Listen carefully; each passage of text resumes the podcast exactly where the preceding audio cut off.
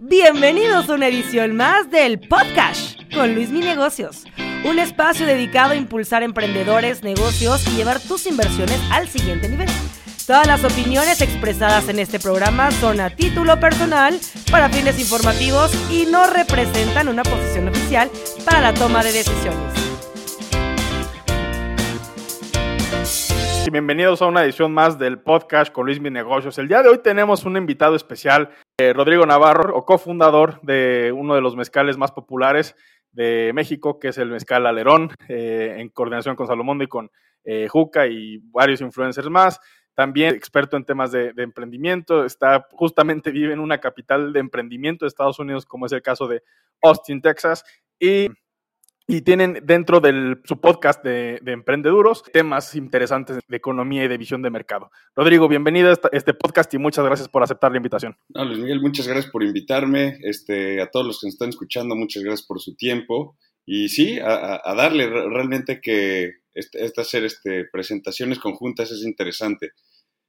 Eh, no, sin duda, sin, sin, lugar a dudas. Y, y creo yo que, digo, de, desde que yo, yo soy eh, fan asiduo de, del, del, del, podcast de Emprendeduros. Y creo que algo que realmente comparte es que hicieron un proyecto prácticamente de cero, que fue un hitazo, como fue el, el caso de, eh, del, del Mezcal Alerón. ¿Cómo surgió esta idea? No sé si nos puedes contar un poco más para inspirar a todos aquellos emprendedores que quieren empezar algo de cero, no tienen ni por qué, es necesario meter capital algo así o no. Creo que este es un tema también muy trivial en el emprendimiento, ¿no? Si necesitas dinero para hacer realmente algo o no. Entonces, ¿cómo fue su experiencia? Mira, ah, todo esto empieza hace tiempo. Nosotros, la idea original queríamos hacer una bebida mezclada eh, en, enlatada, ¿no? O sea, como ahora son todos los seltzers y todo está muy de moda. Uh -huh. Esa es la idea uh -huh. original de hace un poco más de, pues ya casi van a ser tres años.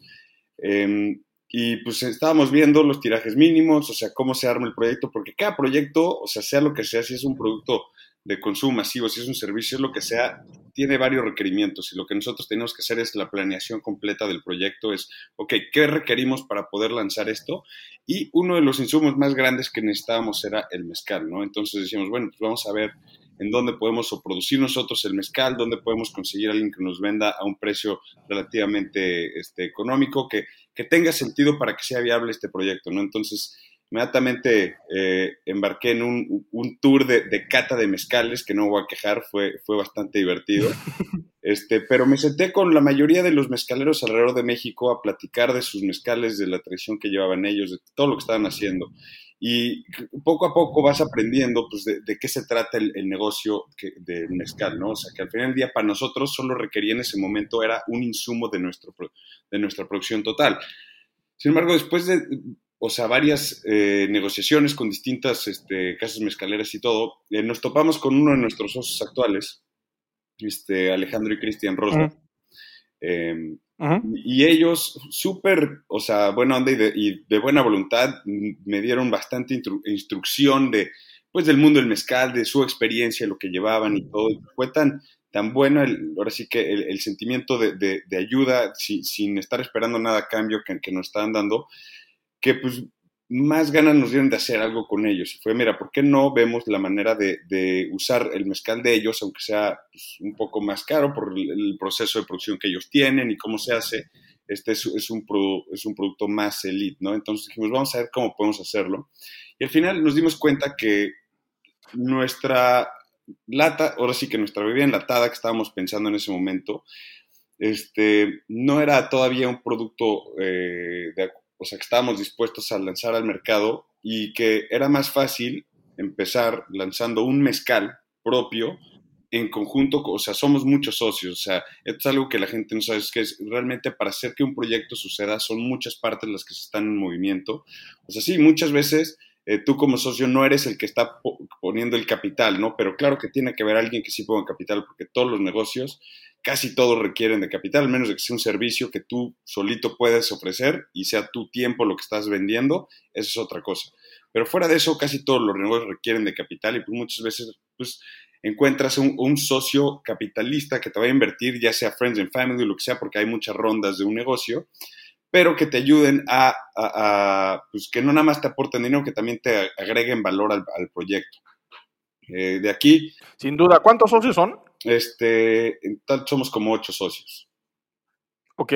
Y, al final del día, o sea, todo esto pues empieza a, caminar poco a poco, encontramos pues ya desde los diseños de la botella, el ponerle eh, eh, el nombre a, la empresa, el background, o sea, y todo, pues como son bastantes cabezas, solo sí que trabajando en conjunto, pues es un proceso a veces un poquito largo y tedioso, pero pues es, es un proceso que vale la pena hacerlo bien, porque al final del día, pues eso, el tiempo que le vas a dedicar es también qué, qué tan exitoso puede llegar a ser o no por por el tiempo que te tomaste haciéndolo, ¿no? O sea, al final del día estás planeando lo mejor que puedes, nunca te va a salir nada como lo planeas, pero sí puedes estar acercado a la realidad de lo que estabas buscando.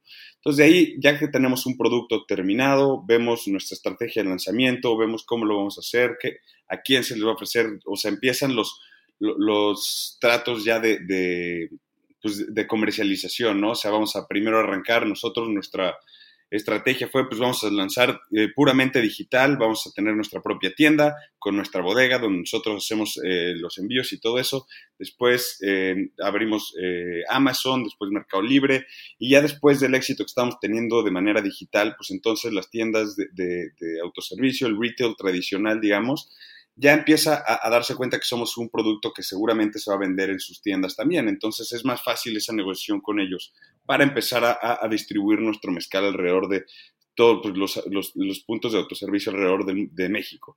Y pues ahorita estamos en eso, estamos todavía agregando nuevos eh, puntos de, venta, también ya estamos en el proceso de pues empezar a exportar el, el, mezcal, ¿no? Porque ya el resto de Latinoamérica ya no lo está solicitando, también Estados Unidos, cada uno tiene sus requerimientos distintos, es algo, pues es un proceso que toma tiempo y, obviamente eh, hasta inversión adicional, o sea, porque pues, muchas veces vas a tener más inventario sin venderse, o sea, más, más costo de inventario estacionado, entonces necesitas mucho más capital para poderte aguantar eso mientras tu operación sigue operando como si nada, ¿no? Entonces de ahí... Qué interesante, ¿eh? Qué interesante. Alerón llegó a eso y pues hemos estado empujando a Alerón y al mismo tiempo, pues como somos un, un grupo de, de, empresarios que nos gusta hacer más cosas, pues hemos estado buscando nuevos productos, nuevos proyectos, nuevas cosas que podemos estar haciendo y pues estamos en eso. O sea, se definen como un grupo de ocho emprendedores, ¿no? Cada quien tiene proyectos aparte, pero convergen en Alerón, ¿no? Correcto. Y de ahí, pues obviamente, este, todos los otros proyectos que traemos en mente, pues todos tienen también distintos socios, distintos este, beneficios, distintas cosas este, que, que puedes pues porque no todos los proyectos son los mismos, requieres de otro tipo de, habilidades, de otro tipo de, personas involucradas y demás. Entonces, en eso estamos ahorita y la verdad que, o sea, muy contentos con, la respuesta de la gente que nos ha dado. El producto, ahora sí que afortunadamente ha tenido mucho éxito, pero más que nada también mucha aceptación. La gente sí les gusta el producto, no nada más lo compran por, pues por, el show, ¿no? De, ah, pues hay, hay que probarlo. O sea, la verdad, lo, vemos en nuestras propias estadísticas. Casi el 80% de la gente que nos compra eh, eh, digitalmente, o sea, por Mercado Libre y Amazon, nos vuelve a comprar. O sea, tenemos un, mercado ya bastante bueno de recompras. O sea, que la gente que lo prueba dice, sabes que sí me gustó y sí lo voy a seguir consumiendo, lo cual para nosotros es, es una validación bastante interesante. Claro, como esa relación con el cliente, ¿no? O sea, han desarrollado cierta fidelidad que realmente no es fácil, ¿no? Y creo que es uno de los principales temores de un emprendedor que primero, que si tu, tu, producto cumple con los fact checks del mercado, que si realmente cumple con eso, que el mercado quizá no necesita, pero sí quiere, ¿no? Que realmente hay una demanda existente por tu producto. Y en segundo lugar, creo que, que, lo, que lo vieron muy bien, es, y aún más importante, que, que exista esa fidelidad, ¿no? Que el cliente vuelva otra vez a consumir tu, tu marca, ¿no? Eh, mm, resalto de lo que acabas de decir, me pareció eh, una, una, estrategia muy interesante, ¿no? Porque a lo mejor un emprendedor va primero por el por el, las ventas a detalle, va, va, va, al retail, va a tocar puertas para ver si su producto es exitoso ahí, pero aquí cambiaron el chip, ¿no? Es al revés, o sea, ustedes empezaron con lo digital y después la adopción vino ya cuando había un éxito en plataformas digitales, ¿no?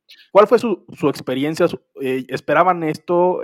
¿Se vieron sorprendidos? No, pues mira, como te digo, todos, puedes hacer todos los planes del mundo y, o sea, nunca te van a salir como esperas, ¿no? O sea, sí nuestra estrategia inicialmente era, o sea, digital, es primero empezamos digital, pero también queríamos trabajar con muchísimos distribuidores, o sea, que le venden a hoteles, a restaurantes y todo. Y Y al final del día nuestra experiencia en eso no fue lo mejor, pero gracias a Dios ya teníamos bastante empuje digital, le seguíamos metiendo, seguíamos avanzando con eso.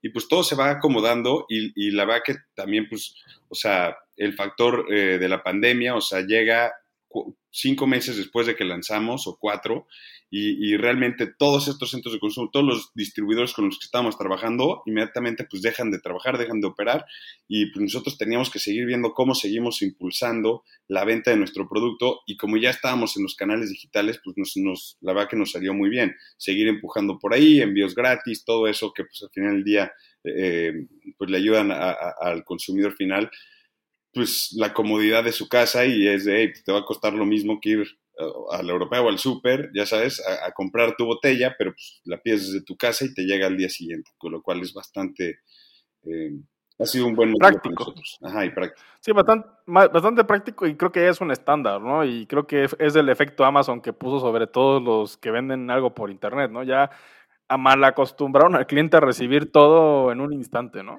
Bueno, Amazon, o sea, realmente se está comiendo el mundo, pero sobre todo, o sea, e, e, eso que están haciendo, todo, todo sus bodegas, digamos, eh, la eficiencia que tienen las bodegas, cómo le están automatizando todo, eh, son el estándar, sin duda. O sea, lo dijiste bien, pero creo que la pandemia aceleró ese cambio de, de venta tradicional a venta en línea porque antes la gente en México no se sentía tan cómoda pidiendo cosas en línea, pero creo que durante la pandemia, como vieron, que sí les llegaban los paquetes, que sí les cumplían las promesas de, cumplimiento de Amazon y de Mercado Libre, y empezaron a ver e, esa tendencia de que, pues, es que, ¿por qué no? O sea, no, no pierdo nada pidiéndolo desde mi casa.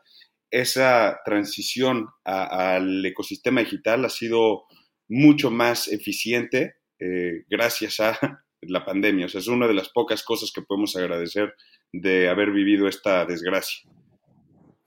Pues sí, realmente, y digo, hay varios, varios CEOs salieron a hablar sobre el tema, entre ellos el, CEO de Walmart para México y Latinoamérica, que realmente la unidad de e-commerce se aceleró dos años, ¿no? O tres años, ¿no? O sea, era un paso que México y Latinoamérica tenían que dar sí o sí, pero a, raíz de la pandemia se, aceleró, no había de otra.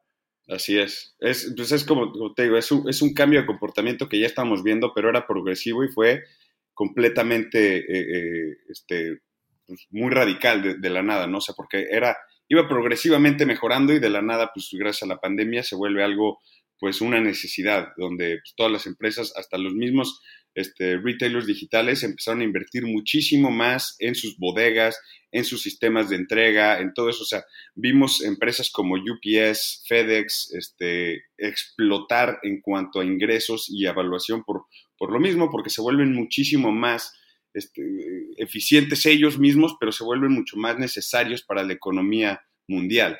Entonces, eso, es parte de las consecuencias que vimos de la pandemia. claramente hubo ganadores y perdedores, pero las empresas de tecnología que ya estaban predispuestas para tener éxitos en, esto, en este tipo de situaciones, pues la rompieron. No, sin duda alguna, sin lugar a dudas. Y creo que ustedes no fueron la excepción, ¿no? Creo que también, afortunadamente, surfearon muy bien la ola de, del e-commerce, que evidentemente se impulsó por la pandemia. Y pues hasta ahorita nosotros vemos puro éxito, pero te pregunto, ¿hubo algún eh, valle, algún, ah. alguna caída o algún momento donde dijiste, híjole, no vamos a pasar esto, va a estar complicado, es hora de tirar la toalla? No, no, nunca llegó a ese punto. no, no creo, o sea, claramente hay problemas, en todas las empresas hay problemas, o sea, ya sea con, este gobierno, eh, requisitos de gobierno, o sea, la burocracia que puedes llegar a, someterte, este, problemas internos entre socios, pero nada que nunca supimos que podíamos, no podíamos resolver. O sea, todo es, eran, digamos, baches en, el camino, pero afortunadamente en este proyecto nunca tuvimos un momento donde realmente me cruzó por la cabeza, creo que no se va a armar. O sea, estaba siempre yo muy confiado de que íbamos por el camino correcto, de que se estaban haciendo las cosas bien y afortunadamente pues, seguimos en ese camino y ahora nuestros problemas ahora son, son distintos, ya no son de vamos a sobrevivir o no, ya es qué tan rápido podemos expandir, a dónde vamos, o sea, qué, cuáles son los siguientes pasos. Y eso también es un, pues digamos, una, una situación emocionante porque hay muchas cosas y muchas cosas que no sabemos, que no conocemos y que seguimos aprendiendo durante el negocio. Y pues estamos haciendo lo mejor que podamos, pero pues al final del día tienes que hacerlo eh, pues, eh, cuidadosamente, detalladamente, hacer tu planeación real y, intentar este, pues, pues, seguir tus propias metas y cumplir tus metas a corto y mediano plazo para poder llegar a la meta final, que es, que es ojalá y lleguemos ahí antes de lo esperado y nunca va a ser suficiente, ¿no? Creo que un emprendedor en su ADN es ¿qué más? Correcto, y por eso te mencionaba que hay varios otros proyectos que están en movimiento, que no, o sea, pues no puedo estar platicando de ellos, pero, o sea, son muchas cosas en movimiento, muchas cosas, o sea, un día tradicional mío, o sea, se, ocupa muchísimo en, investigación, desarrollo de otros proyectos, aparte de resolver todos los problemas y cosas que se tienen que hacer de las empresas ya andando. Entonces, o sea, un día normal, básicamente no tengo días normales, porque todos los días van a ser distintos en cuanto a qué es lo que tengo que estar haciendo para cada uno de los proyectos, lo cual para mí, la verdad, es, es, es muy interesante porque pues, me quita la monotonía, o sea, se vuelve algo eh, bastante emocionante, siempre hay algo nuevo de que estar eh, emocionado, buscando, queriendo hacer y, siempre hay nuevas metas a, corto y mediano plazo, entonces es, es bastante interesante. No, sumamente, ¿no? Y digo, creo que entre tus proyectos también que vale mucho la pena tomar en cuenta y que es una tendencia que está creciendo en los últimos años también es el CBD by Seven, ¿no? Correcto. La línea de, productos en base de, de, cannabidol, me parece que es la sustancia. Es de, cáñamo, ¿no? O sea, así se le llama. Cáñamo. Es básicamente, eh, el CBD by Seven es, eh, es, eh, bueno, realmente se llama Seven Wellness la empresa, ¿no? Que es, es una empresa que englomera CBD by 7 y THC by 7, que es la parte donde son este, consumibles de, marihuana, de THC, que es el, estupefaciente, el que sí te pone, digamos, pacheco, ¿no? Eh, eh, y del otro lado tienes el CBD, que es el, grado medicinal, es la parte que, que, es ahora sí que de salud y que te está ayudando, pues, hasta, o sea, las pastillas que tenemos que, te, que son eh, pastillas de gel con, melatonina, por ejemplo, que te ayudan a poder tener una mejor noche, dormir mejor. Hay otros que tienen cúrcuma, que te ayudan a recuperar tus, eh, tus músculos mucho más rápido. Tenemos también el aceite que va pues, en, tu té de la mañana o, en tu licuado, lo que quieras usar. Y, y todos estos son, son complementos alimenticios, si los quieres ver de cierta manera, que te van a ayudar a hacer pues, un poco más saludable, tener mejores defensas, o sea, está subiendo tu sistema inmune, o sea, tiene muchísimos beneficios médicos, este, que no podemos decir, ah, sí, el médico tal dijo esto, porque al final del día este, no, puede estar haciendo ese tipo de, de, llamadas, pero, o sea, digo, de, oraciones, sin embargo, eh, yo me lo tomo todos los días y, la verdad que me siento mucho mejor haciéndolo, eh, lo recomiendo muchísimo, pero es un, en esta empresa, por ejemplo, nuestro mercado principal actualmente sigue siendo Estados Unidos porque es legalmente, eh, ahora sí que la venta de CBD por todo Estados Unidos ya es legal.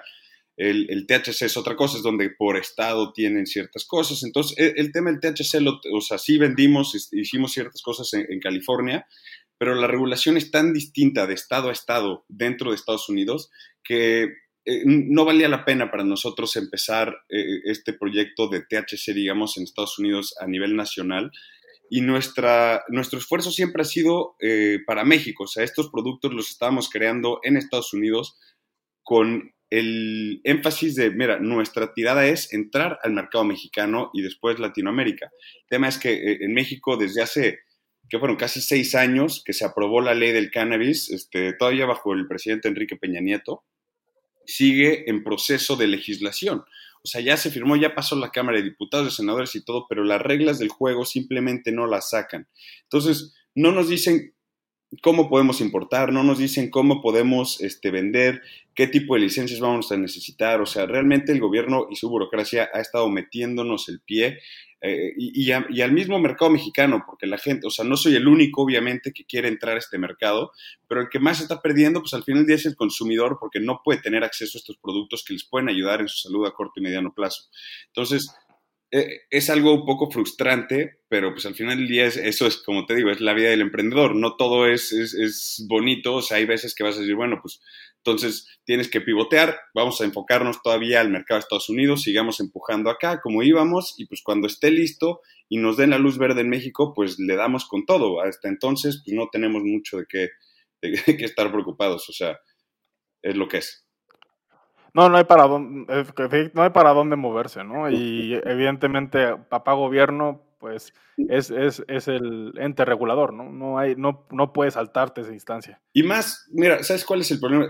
O sea, el gobierno tiene que ser su chamba y eso yo lo entiendo. O sea, el tema que hay problemas dentro de la Cámara de Senadores, de Diputados, eso, o sea, yo la verdad que no, no sigo la política en México lo suficiente para entender cuál es el problema real que está pasando. Yo lo único que veo son los comunicados que mandan cuando te dicen, hey, para el 30 de abril ya vamos a tener las reglas y luego el primero de abril te dicen, no, ¿sabes qué? Va a ser hasta el 31 de octubre. Es como de, me llevas haciendo esto por cuatro años, o sea, ¿cuándo ya me vas a dar las reglas? Y, es frustrante para nosotros como emprendedores porque pues al final del día estás planeando tus flujos, estás planeando ciertas cosas, planeando inventarios, planeando impresión, o sea, realmente compra inventarios, exportación y todo eso, y pues te, te, te meten el pie. Y al final del día nosotros no somos un grupo de empresarios que nos gusta hacer las cosas eh, eh, en nivel gris, hacemos las cosas bien o no las hacemos, así de fácil.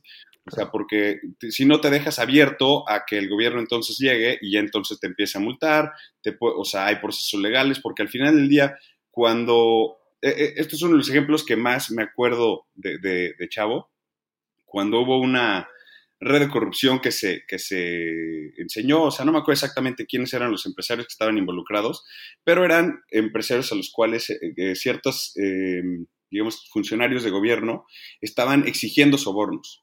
Y al final acabaron pagando los sobornos, hicieron lo que tenían que hacer, porque pues, ellos como empresarios solo querían seguir adelante con su negocio. Y al final, cuando sale esta red de corrupción y, salen estos sobornos que ellos tuvieron que dar y demás, los únicos que acabaron en presos fueron los empresarios que pagaron el soborno, como si ellos quisieran pagarlo. O sea, ningún empresario quiere pagar un soborno, o sea, todos quieren hacer las cosas bien, ellos los forzaron a pagarlo y son los que acaban en la cárcel. Entonces, después de ver eso, yo dije, no vuelvo a trabajar en, o sea, no, no es que no vuelva, más bien nunca voy a trabajar en algo que no sea 100% legítimo, porque el único que acaba perdiendo eres tú, porque el gobierno sigue siendo gobierno y ellos pues, tienen inmunidad y no hay nada. Nosotros como empresarios tenemos que tener ahora sí que ser mucho más cautelosos en ese sentido. Y además, pues a final de cuentas tú eres el arquitecto, eres el constructor de tu negocio, ¿no? Si no le das buenos cimientos a tu castillo que va a ser, o a tu bebé que va a ser tu, tu negocio, pues a largo plazo se te va a caer, ¿no? Lo mejor podrás hacer eh, fakear o dos, dos años, pareciendo que todo va bien, pero a largo plazo mm, va a haber algo que te va a tumbar. Así es, no, o sea, no podría estar más de acuerdo todo se construye por encima de lo que estás haciendo hoy. Por eso siempre queremos enfocar y decimos en el, podcast de los emprendedores, siempre decimos, enfóquense a hacer las cosas bien, o sea, tómense el tiempo de hacer las cosas, porque si no planeas bien hoy, mañana tu, empresa no va a tener, o sea, no vas a poder estar eh, eh, creciendo, vas a estar siempre apagando fuegos. Y es lo último que quieres, que todo tu tiempo se consuma en arreglar problemas en vez de formas de crecer y de ver hacia el futuro. No, totalmente, totalmente de acuerdo con eso y justamente en la metáfora que ocupé de, de, casas y castillos, quiero platicar de un tema especial aprovechando de que tú estás en Austin.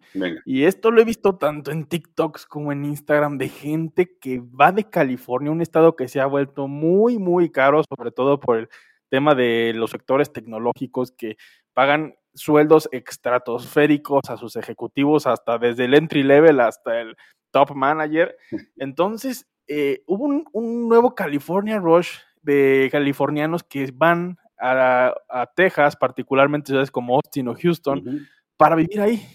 ¿Cómo les ha pegado eso a ustedes, eh, austinianos, austinianos, no sé cómo, decirles? Esto ya iba pasando bastante, eh, no es algo tan nuevo. La pandemia lo, lo, multiplicó, digamos, pero es esto, o sea, yo viví en Austin, yo me mudé acá en el 2015 yo estuve aquí hasta el 2000, casi, casi mediados de 2017, o sea, casi tres años. Y de ahí me fui a, California. O sea, ya cuando yo estaba aquí, ya mucha gente de California se estaba mudando para acá. O sea, e, era ya una, una o sea, migración masiva. y fue porque ahí empezó, eh, eh, o sea, bueno, no, ya llevaba bastantes años Austin dando incentivos a las empresas de tecnología de California que se abrían acá, les, les quitaban los impuestos de la propiedad si, si, ponían su edificio acá, si compraban tierra y construían, o sea, había muchos incentivos fiscales que les ayudaba. Aparte, uno de los diferenciales más importantes es el, el, ahora sí que el impuesto sobre la renta de tu dinero, o sea, en, en California, el impuesto estatal comparado con Texas, en Texas no existe el impuesto estatal sobre la renta solo existe, eh, o sea, el, el, federal, ¿no? Entonces, realmente te estás ahorrando comparado con California cerca entre 11 y 13% dependiendo en, el bracket que estés, pero es muchísimo dinero sobre tus ingresos. Entonces eso incentiva que mucha gente que está en estas empresas de tecnología que le digan, hey, puedes vivir en, en, en San José, acá en Palo Alto, en San Francisco, o te puedes ir a Austin y vas a ganar 12% más de tu lana. Pues la mayoría de la gente va a decir, no, pues me voy para allá, y más cuando tienes incentivos fiscales para la misma empresa de volver su headquarters acá.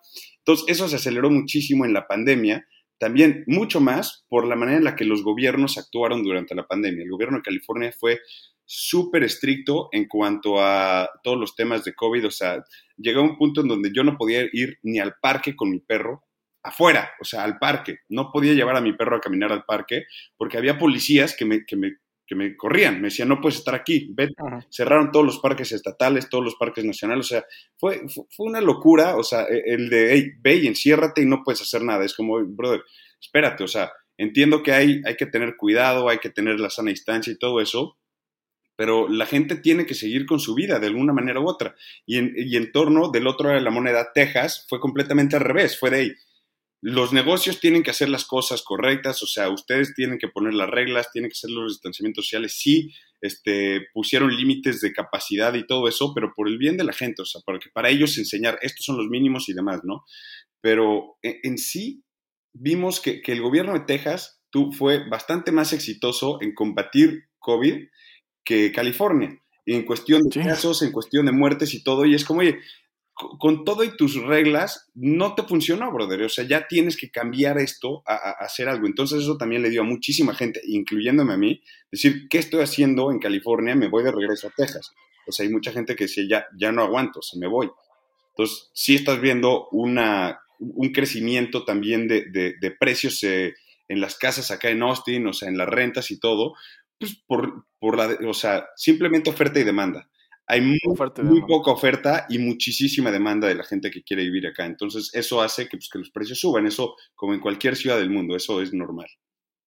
Y súmale la crisis de la madera, ¿no? Que se quintuplicó el precio en Estados Unidos porque empezaron a construir casas a lo menso, no nada más en Texas, sino en otras partes del, del país. Y y tronó. Sí, y también porque hubo problema en, las cadenas de suministro de la madera, o sea, porque no eran empresas esenciales, entonces no les dejaban trabajar durante COVID, o sea, fue un problema serio, todo, o sea, no nada más es que hubo más construcción, por supuesto que eso ayuda, pero por encima, por encima de eso le quitas las cadenas de suministro de la misma madera, pues obviamente se va a explotar por, por lo mismo, por oferta y demanda. No hay tanta madera y pues la gente que quiere seguir construyendo, pues va a pagar mucho más por ella. Lo bueno es que en México no sufrimos de eso hasta, hasta, cierto punto. Ojalá. Y Oye, y por ejemplo, para darnos una, una idea, eh, una casa de, no sé, 100 mil dólares que costaba en 2020, precios de ahora. Una casa de, de 100 mil dólares, mira, hay distintos rangos, o sea, porque cuando estás hablando de casas de, digamos, de menos de 300 mil dólares, el crecimiento de, de esas casas, o sea, en cuanto a valor, ha sido mucho más eh, en cuestión porcentual. Porque una casa de, digamos, 200, 200 o 250 hace un año, hoy vale 350, casi 400. Una casa de 400, 500, hoy vale 700, 800. O sea, ha, ha, habido un crecimiento grande, pero se vuelve mucho más exponencial cuando es menor el, el, el costo, porque pues obviamente e, ese crecimiento porcentual es, es mayor pero todas las casas, o sea, hay terrenos, o sea, que yo veía un terreno que estaba eh, viendo que costaba como 800 mil dólares, cuando iba a ser una oferta, o sea, llegaron este, cinco ofertas más altas de lo que ellos estaban ofreciendo eso y pues me quedé sin terreno, bro. O sea, es, como de, güey, ¿qué está pasando? O sea, hay gente que llegaba con cash, o sea, ni préstamo ni nada, desde ahí, pues ahí te va y voy a comprar esto porque claramente las propiedades en California eran más caras que, aquí en Texas. Entonces llegaban, la gente que se migró para acá vendió su casa en California y pues tienen un presupuesto mucho más grande para comprar una casa igual o mejor que la que tenían, pero pues por menor precio, ¿no? Entonces eso eh, hace que ellos se sientan más cómodos ofreciendo más dinero porque dicen, pues va a llegar para allá el, el mercado de bienes raíces y pues claramente ya está llegando para allá. No, sin duda. Creo que, creo que lo, que lo que está sucediendo es pues impresionante, ¿no? Hay cosas que en México difícilmente vemos, ¿no? O sea, aquí sí hay alzas, pero no tan, tan dramáticas, ¿no? Y bueno, también estamos hablando de la economía más grande del mundo, ¿no? Donde eh, Land of the Free, ¿no? Correcto, acá sí, o sea, es el libre mercado al máximo esplendor y pues muchas veces este tipo de cosas suceden y podrá ser una burbuja, probablemente no, o sea, porque más y más gente se quiere seguir viniendo a Austin, entonces si sigue creciendo, pues los únicos que van a ganar son los desarrolladores, la gente que pueda construir casas lo más rápido posible. Exactamente. Pues se va, se va a hacer un juego de, desarrollador, de, constructores, como, tal, tal, como lo mencionas. Rodrigo, para concluir este podcast, eh, se, me viene la idea preguntarte esto. En, dentro de un enfoque emprendedor, ¿qué consejo le darías tú al Rodrigo de 20 años? Uy, ¿qué le daría? O sea, pues digo, sabiendo hoy ya lo que sé, le daría un poco sobre las tendencias tecnológicas, ¿no? En dónde invertir. Y apuéstale a Apple y a Google y a Amazon.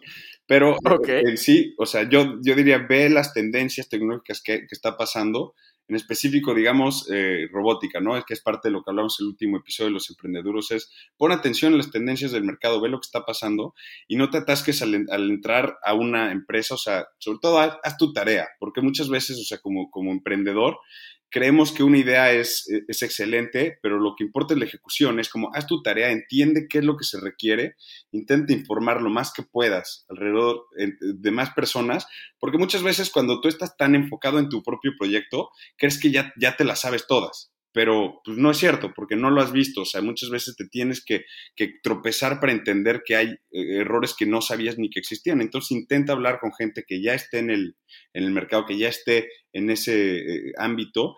Y, ahora sí que infórmate, aprende a escuchar, o sea, porque muchas veces tú no tienes la, voz de la razón, pero si puedes escuchar y, abrir tu cabeza para entender que, no lo sabes todo, pues creo que sería eh, algo que, me gustaría que me hubieran dicho. Sin duda, sin duda, y creo que es, un, es, es normal, ¿no? Creo que cuando salimos de la universidad o 20, 22 años, creemos que sabemos todo y estamos listos para comernos al mundo, pero no es cuando hacemos nuestro primer emprendimiento o entramos a una empresa donde vemos lo que es la realidad. Mi estimado Rodrigo, muchísimas gracias por, por aceptar la invitación y eh, te mando un fuerte abrazo y un saludo hasta Austin. Igual, muchas gracias por la invitación y gracias a todos ustedes por escuchar. Cuídense mucho.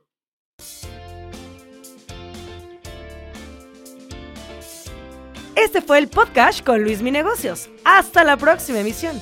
Recuerda suscribirte al podcast y unirte a la comunidad en arroba Luis Mi Negocios en TikTok, Instagram y YouTube.